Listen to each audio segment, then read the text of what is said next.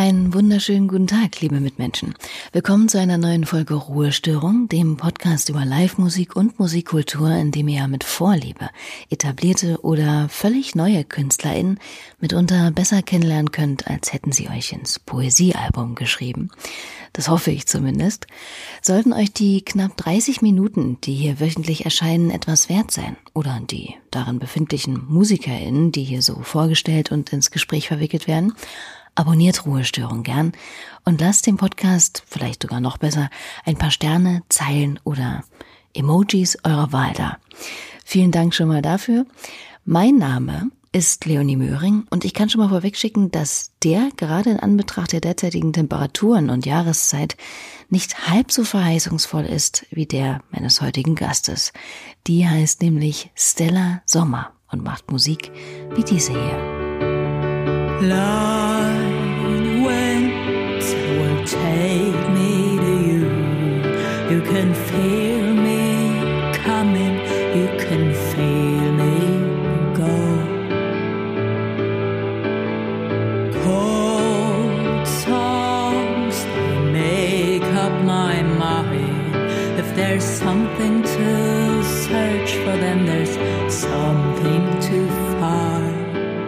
Aus ihrem hochgelobten Solodebüt aus 2018 13 Kinds of Happiness, ein Auszug aus dem Stück Light Winds. Als ich mich mit Stella Sommer vor dieser Folge hier und logischerweise auch schon äh, vor dem gemeinsamen Telefonat beschäftigt habe, bin ich auf einen Satz gestoßen, bei dem ich anfänglich nicht recht wusste, ob das mit dem Interview so eine ja, wahnsinnig gute Idee wird. Denn äh, so hieß es in einem Artikel, glaube ich, über die Musikerin, Sie rede lieber über Hunde als über sich selbst. Ja, kann ich grundsätzlich verstehen und in Zeiten, in denen sich ja viele am liebsten in äh, Unterhaltung um die eigene Achse drehen, eine durchaus fast schon tugendhafte Behauptung. Aber gut, worüber dann mit ihr sprechen? Nachweislich vielleicht ja immer gut und äh, ja wahnsinnig ergiebig. Das Wetter. Ähm, nee, schneit nicht, ist einfach nur glatt und vereist, äh, was irgendwie noch schlimmer ist als Schnee.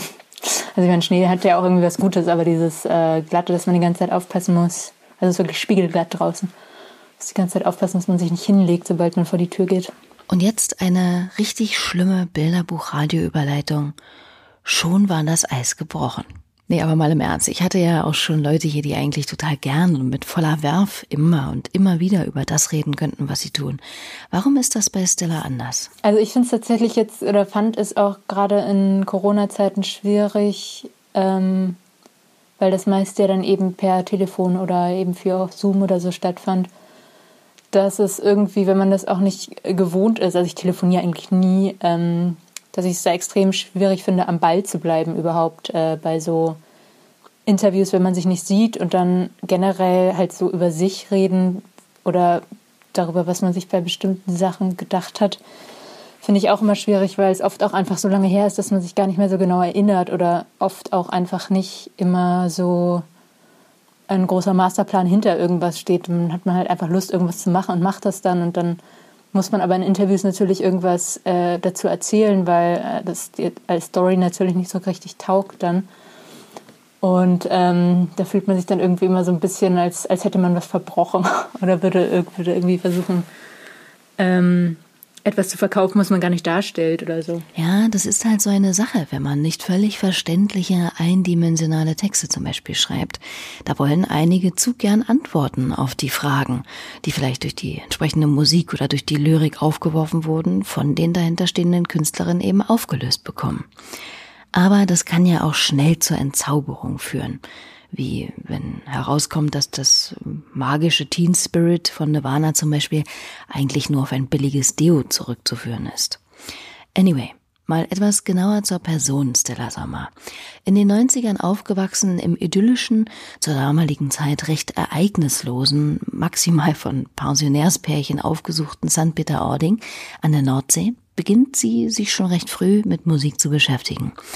Allerdings kommt bei ihr dann irgendwann in der Teenagerzeit nicht wie bei vielen Klassenkameradinnen äh, No Doubt oder Green Day an die Ohren, sondern vielmehr der Sound der 60er Jahre. Los ging es wohl mit Yeah, Yeah, Yeah oder auch A Hard Day's Night, einem Film aus dem Jahr 1964 über die Beatles, der sie dieser musikalischen Zeit anheimfallen lässt. Wenig später sprang dann der Funke vor allem bei ihm hier über. If you're traveling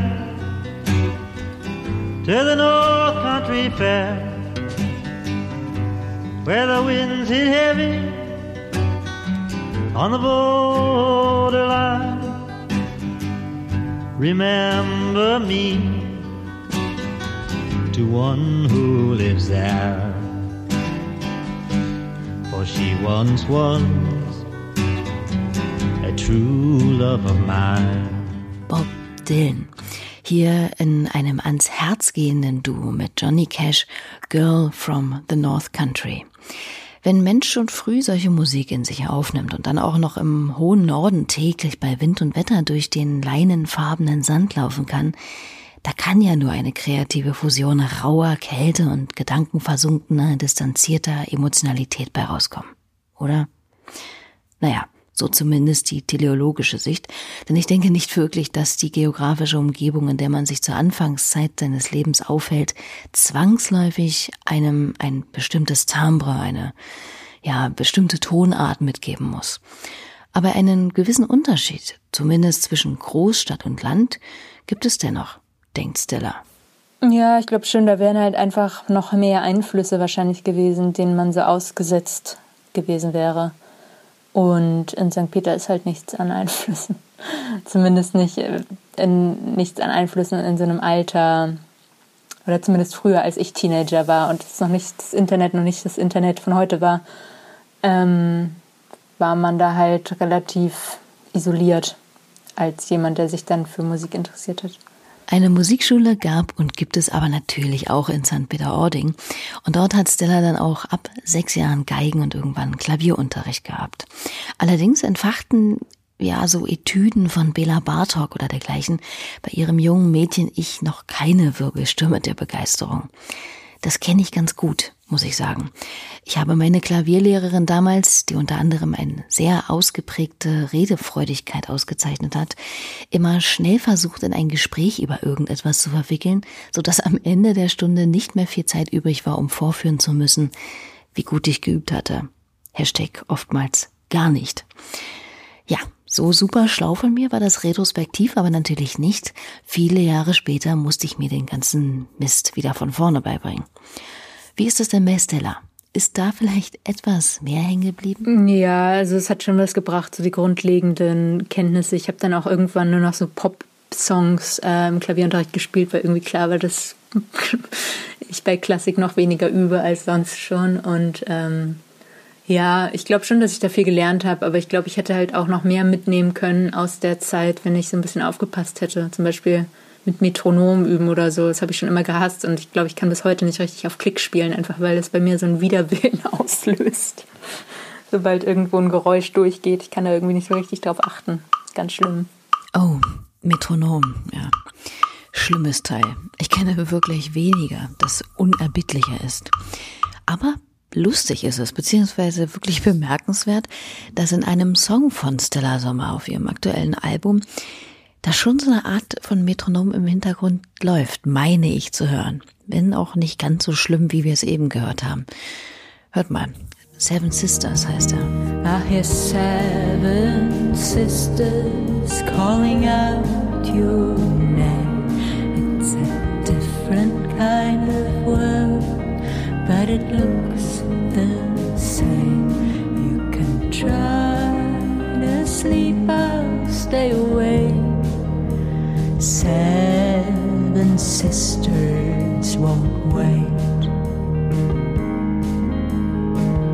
Oder?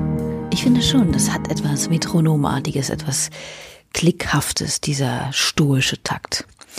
Naja, auf jeden Fall hat weder die Abneigung gegen den kleinen mechanischen Taktgeber noch der anfänglich nur mittelmäßige Ehrgeiz in der Musikschule Stella daran hindern können, Musik letztlich zu machen. Und so stand schon bald der erste größere Auftritt an im Teenageralter. Im Spar-Supermarkt ihres Heimatortes nämlich. Aber war das auch der erste? Äh, nee, ich glaube, das erste Konzert war irgendwann in der Schule oder so. Ähm, es war halt so eine Band, die ich mit Mitschülern hatte oder Freundinnen. Aber wir haben auf jeden Fall in der Schule geprobt auch und ähm, wahrscheinlich da auf irgendeinem Abiball oder so auch mal gespielt vor dem Supermarkt. Der Supermarkt war nur das erste bezahlte, also richtig bezahlte Konzert dann. Ach, guck. Und wie war das? Mm, ich glaube, wir waren da so 14 oder so. Und ich glaube, für uns war es erstmal krass, dass wir überhaupt Geld verdient haben mit dem Auftreten, weil, also ganz ehrlich, so eine Schülerband, es war nicht gut. Und ähm, ich hätte uns auf jeden Fall nicht so viel Geld bezahlt für die Supermarkteröffnung. Ich glaube, ja, wir haben uns einfach gefreut, dass irgendjemand uns Geld gibt dafür. Naja, gut, ist ja auch eine große Sache als junge Band, nicht wahr? Nicht wenige meiner Freunde mussten zur selben Zeit damals in Teenagerjahren manchmal sogar noch dafür bezahlen, um in irgendeiner Veranstaltungsreihe von einem, was weiß ich, abgehalfterten Jugendclub oder so spielen zu dürfen. Also schon mal nicht schlecht. Und wie hieß denn eigentlich aber diese allererste Band? Sowas vergisst man ja eigentlich nicht, oder? Nee. Also weiß ich schon, aber ich sag's nicht. Naja, nu, Finn von den Giant Rooks hat letzte Woche hier bei Ruhestörung noch preisgegeben, dass seine erste Band Hammer Rocker hieß. Was kann da schon groß noch drüber kommen? Aber gut, fair enough. Was ich auf jeden Fall weiß und damit natürlich mitnichten alleine bin, ist der Name der Band, mit der Stella Sommer erstmalig so richtig öffentlich in Erscheinung trat und von sich hören und reden machte. Die 20 Shades of Lakonie repräsentierende Band, die Heiterkeit. Alles ist so neu und aufregend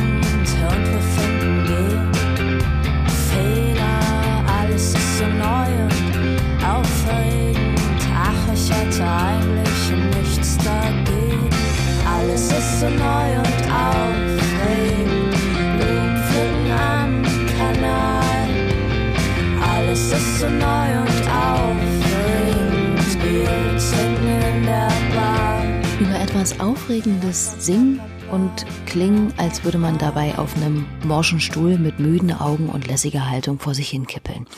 Etwas, das Stella Sommer zweifellos beherrscht. Alles ist so neu und aufregend aus dem ersten 2012 erschienenen Album Herz aus Gold.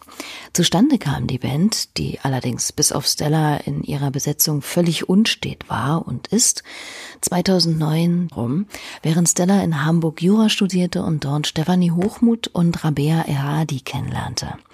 Vorerst blieben sie noch in Deckung vor der manchmal etwas zu eitlen Hamburger Musikpolizei, doch schon bald war ihnen vor allem die Gunst der Musikpresse sicher, vor allem das jüngste, vor etwa drei Jahren veröffentlichte Album, das im Grunde genommen komplett auf Stella Sommers eigene Kappe geht, wird überall beklatscht und angepriesen. Es heißt, was passiert ist.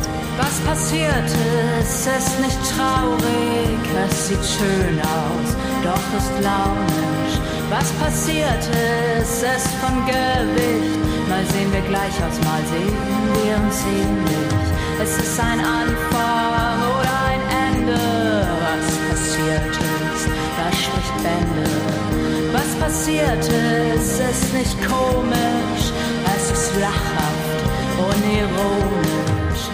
Koexistenz von Gegensätzen, diese melancholisch vorgetragene dialektische Methode ist für mich omnipräsent auf dieser Platte und sicherlich auch generell nicht selten bei Stella Sommers Schaffen anzutreffen. Genauso wie auch die englische Sprache, derer sie sich maßgeblich bedient, wenn sie unter ihrem eigenen Namen Musik macht. Warum? Tja, erstmal ist äh, Englisch wohl schlichtweg eine gute Abgrenzung zu den Sachen, die sie mit der Heiterkeit macht. Und dann wohl, weil es halt einfach die Sprache des Pop ist. Und so erscheint auch ihr zweites Solodebüt mit dem Titel Northern Dancer im englischen Gewand. Wer bei Northern Dancer allerdings denkt, Stella könnte damit vielleicht sich selbst ausgelassen am Strand von St. Peter-Ording tanzend gemeint haben, der fehlt. Meilenweit sogar. Das Album ist ganz schlicht und schön nach einem Rennpferd benannt. Die haben ja immer so komische Namen wie, äh, keine Ahnung, Monsoon, ähm, Sea Biscuit oder Manowar. Ja, kein Scherz, die gibt's alle wirklich und die waren alle irre erfolgreich. So auch Northern Dancer. Und damit meine ich nicht nur das super flinke Galopprennpferd, sondern auch das gleichnamige Album von Stella Sommer, auf dem auch dieser Song hier zum Beispiel zu finden ist. The eyes of the singer are passing in blue. The eyes of the singer are following you. Follow you down to the bridge and then further follow you down to the feelings you nurture. The eyes of the singer, the eyes of the singer. Inspiriert von einer Aussage von Bob Dylan, der einst meinte, dass man einen guten Performer an den Augen erkennt und der Typ auf der Bühne immer ein gewisses Geheimnis wissen muss. Ein kleiner Auszug aus The Eyes of the Singer von Stella Sommer. Nun kam Northern Dance aber natürlich wie so viele im vergangenen Jahr in einer, ja, sehr gelinde gesagt seltsamen Zeit heraus. Ende Oktober 2020 nämlich. Keine Tour im Anschluss, nur digitales Feedback von Fans und Presse. Wie groß ist denn der Abstand mittlerweile äh, von Stella zu dieser ihrer Platte? Wie ist ja, das Gefühl dazu? Ähm, also irgendwie habe ich so ein extrem zwiegespaltenes Verhältnis dazu, weil ähm, es wahnsinnigen Ärger auch gab bei der Veröffentlichung, weil das Presswerk viermal, ne, ich glaube dreimal mittlerweile, die pressen jetzt zum vierten Mal das, oder haben das Vinyl jetzt zum vierten Mal gepresst, ähm, weil die überall Pressfehler drauf gemacht haben auf die ähm, fertigen LPs. Das heißt, wir konnten die noch gar nicht richtig veröffentlichen bisher. Oder beziehungsweise jetzt müsste eigentlich die fertige ähm, Pressung da sein. Ich bin halt gerade nicht in Berlin. Ähm, aber ja, deshalb ist es halt irgendwie noch gar nicht richtig rausgekommen. Und auf der anderen Seite ist es natürlich auch schon wieder total lange her, dass es eben faktisch dann doch auf CD und digital erschienen ist. Und ja, das war auch irgendwie extrem nervig alles letztes Jahr, weil man denkt dann so, okay, dann bringe ich das jetzt selbst raus, wird ja nicht so viel Arbeit sein und wäre es eigentlich auch nicht, wenn es dann halt auch laufen würde. Aber ähm, mit sowas rechnet man natürlich nicht. Nee, sowohl nicht mit solchen Produktionsschwierigkeiten als auch nicht mit einer Pandemie, die schier mir nichts, dir nichts um die Ecke bog. Während es ja durchaus gängig ist, dass MusikerInnen ihre Plattenveröffentlichungen jetzt hinausgezögert haben, beziehungsweise das vielleicht sogar immer noch tun, hat sich Stella dennoch für einen Release entschieden. Wieso? Es ist dann, glaube ich, auch schon immer so, wenn man die Sachen geschrieben hat, äh, dann will man es irgendwie auch abhaken, weil das Verhältnis, das man dazu hat, sich ja auch über die Zeit immer verändert. Und ich finde, manchmal ist es dann schwer, noch anzudocken an äh, Sachen, die man, keine Ahnung, vor ein oder zwei Jahren geschrieben hat. Das heißt, mir ist das schon auch immer lieber, das dann eben schnell abzuarbeiten, sozusagen. Und dann in meinem Fall ist es auch noch so, dass ich fand, dass das Album viel besser in so eine Corona-Zeit passt als ähm, in die Zeit nach Corona, weil ich weiß ja auch von ganz vielen anderen Künstlern, dass Alben gerade ähm, zurückgehalten werden und dann wahrscheinlich mit einem Schlag, sobald Corona vorbei ist sozusagen oder absehbar ist, dass man wieder touren kann, wahrscheinlich ganz viel Musik kommt. Und ich fand, dass diese Ruhe, die von dem Album ausgeht und so, dass die halt eher in so eine Zeit wie eben im Herbst passt und nicht in eine, wo man dann eh vielleicht schon von total viel Musik überschwemmt wird. Tja, das kann natürlich passieren. Und noch irgendwelche Bühnen zu finden, auf denen man auftreten kann, wird, sobald es wieder offener ist, sicherlich auch nicht so leicht, weil sich nach der langen Absidenz natürlich alle darum reißen werden, live zu spielen. Wie bedeutsam ist dieses Konzertgeben denn aber überhaupt für Stella Sommer? Mmh also es ist schon wichtig. Ich glaube, ich hätte auch gar nicht gedacht, dass es mir so wichtig ist. Aber äh, in dem Moment, in dem man es dann nicht mehr machen kann, merkt man dann doch, dass es einem fehlt. Und vor allem, wenn dann eben so ein Album rauskommt und man es eben nicht gleich vorstellen kann, äh, fehlt irgendwie doch was. Ich hätte im Vorfeld gar nicht gedacht, dass das so, ein, so einen Unterschied macht, ehrlich gesagt. Ich denke, viele von uns hat sich durch die Krise zum ersten Mal oder zumindest dann nochmal eindrücklich offenbart, welche Instanzen im eigenen Leben eine große Rolle spielen und welche vielleicht auch nicht. Um nochmal bei dem Live-Aspekt zu bleiben, was für Stella, wie ich in meiner Vorbereitung irgendwo aufgeschnappt hatte, auch eine Rolle spielt und ich tatsächlich gar nicht so auf dem Schirm hatte bei Konzerten, ist die Höhe der Bühne. Ich dachte immer so ein bisschen, je flacher, desto besser. Ne? Also desto nahbarer die Band, der ich ja auf so einem Konzert logischerweise irgendwie auch näher kommen will. Aber das funktioniert natürlich nicht für jede Musik. Dort, wo sich ohnehin wild umhergeschoben wird und es schnell mal um die Entladung von Energie geht, ja, da macht es schon Sinn und Spaß. Aber bei, sagen wir mal, weniger nahbarer, so erhabenerer Musik, wie der von Stella, vielleicht sagt er nicht. Ich glaube, es ging darum, dass ähm, zum Beispiel, wenn man in einem kleinen Raum spielt, also erstmal ging es um die Größe des Raums, dass es zum Beispiel wir immer das Problem hatten, dass das Schlagzeug zu laut ist. Für, also, weil man kann das Schlagzeug halt nicht leiser machen. Man kann es leiser spielen, aber es gibt Schlagzeuger, die können dann nicht leiser spielen. Das heißt, man hat dann immer das Problem, dass ähm, die Musik in, in, einem kleinen Raum mit einem viel zu lauten Schlagzeug stattfindet. Das heißt, man muss sich irgendwie überlegen, wie man mit dem Gesang darüber kommt. Und das hatte dann Auswirkungen auf meinen Gesangsstil, weil es halt etwas, also es musste halt sehr druckvoll vorgetragen werden sozusagen. Und dann ging es darum, dass ähm, wenn man nicht besonders groß ist, also ich bin jetzt auch nicht klein oder so, aber bei der Heiterkeit waren wir halt alle so normal groß und wenn man dann auf einer Bühne steht, die sehr niedrig ist, dann sehen einen die Leute einfach nicht. Und das sorgt dann erstmal schon mal für Unruhe im Publikum, gerade wenn man eben dann nicht so eine Punkband ist oder so, die halt total druckvoll spielt, wo dann Energie im Raum ist und die Leute eh alle tanzen. Aber wenn man dann eben ruhigere Musik macht und die Leute sehen einen nicht, dann ähm, ist das ganze Konzert irgendwie sinnlos, weil man quasi nicht auf seiner Musik so surfen kann, wie man das machen könnte, wenn man einfach auf einer hohen Bühne stehen würde und die Leute einen alle sehen und man dann irgendwie in seinem Film da drin ist, sondern immer das Gefühl hat, gegen eine Mauer anzuspielen und das ist dann die erste Reihe, weil weiter sieht man ja nicht.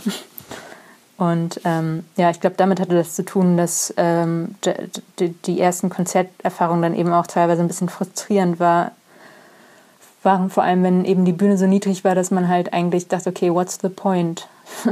also man, man selber spielt halt nur quasi für die, gegen die erste Reihe an und dann dahinter sieht einen auch niemand mehr. Aber es ist natürlich auch je nachdem, was für Musik man macht. Ne? Also in unserem Fall bringt die, hat, hat, es, hat, hat uns das nie was gebracht, nahbar zu sein oder so, weil die Musik so unnahbar in dem Sinne wirkte. Und das heißt, es hat dann so ein bisschen gegeneinander gearbeitet alles. Ja, kann ich verstehen. Das funktioniert nicht immer. Ich weiß noch, dass ich vor etlichen Jahren mal bei einem Olafur Arnolds Konzert in London war, bei dem es im Prinzip auch keine Bühne gab und er die Leute dazu angehalten hat, sich doch auf den Boden zu setzen während des Konzerts. Hatte auch was. Bis auf das einer sich so hat wegtragen und einlullen lassen von der ja zuweilen sehr kontemplativen, zarten Musik, dass er auf seine Freundin gelehnt eingeschlafen ist. Und zwar lautstark. Ist auch eine Art der Kritik. Und was hat Stella so für erinnerungswürdige Konzerterinnerungen? Also am eindrücklichsten, am eindrücklichsten fand ich eigentlich die, ähm, das Nick Cave Konzert, auf dem ich vor zwei Jahren oder so mal war. Ich weiß gar nicht, ob es zwei Jahre war. Ja, auf jeden Fall bei der letzten Tour, als der in Berlin in der, oh, ich weiß gar nicht mehr, in irgendeinem großen Open-Air-Ding hat er gespielt. Wuhlheide vielleicht oder so? Ähm, und das fand ich sehr beeindruckend, wie der es schafft, die Leute abzuholen. Die hätte ich über, also ich hatte ihn vorher auf der Tour auch schon in Hamburg gesehen und fand das immer Wahnsinn, was da für eine ähm, Atmo auf den Konzerten war, fast wie so ein Gottesdienst mit einem Priester.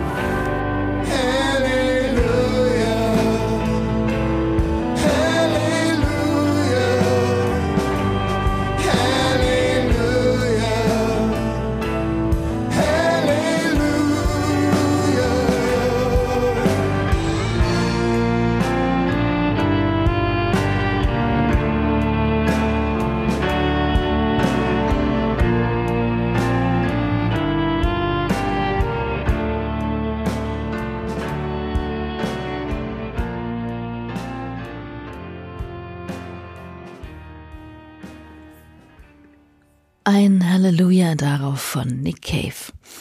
Der ist ja ein gutes Beispiel dafür, wie MusikerInnen ihr Innerstes, ihre, ja, biografischen Untiefen in der Musik verarbeiten und zum Klingen bringen können, finde ich. Skeleton Tree, das 16., 2016 erschienene Studioalbum beispielsweise von Nick Cave and the Bad Seeds, ist ja unüberhörbar schmerzliche, in Ton gegossene Trauerarbeit um Caves tragisch verunglückten 15-jährigen Sohn Arthur. In der Musik ein Ventil für Gefühltes und Erlebtes zu finden, ist vielen MusikerInnen durchaus eigen. Ich erinnere nur an hier bei Ruhestörung Nova, Kalk oder ähm, Tara Nomi Doyle, die ja hier alle schon zu Gast waren und die ja auch keinerlei Scheu davor hatten, ganz persönliche Themen wie Angststörungen, Depressionen oder sexuelle Gewalterfahrung, aber auch Trennungen, Unsicherheiten oder Schwächen in ihrer Musik mal explizit mal metaphorisch offenzulegen.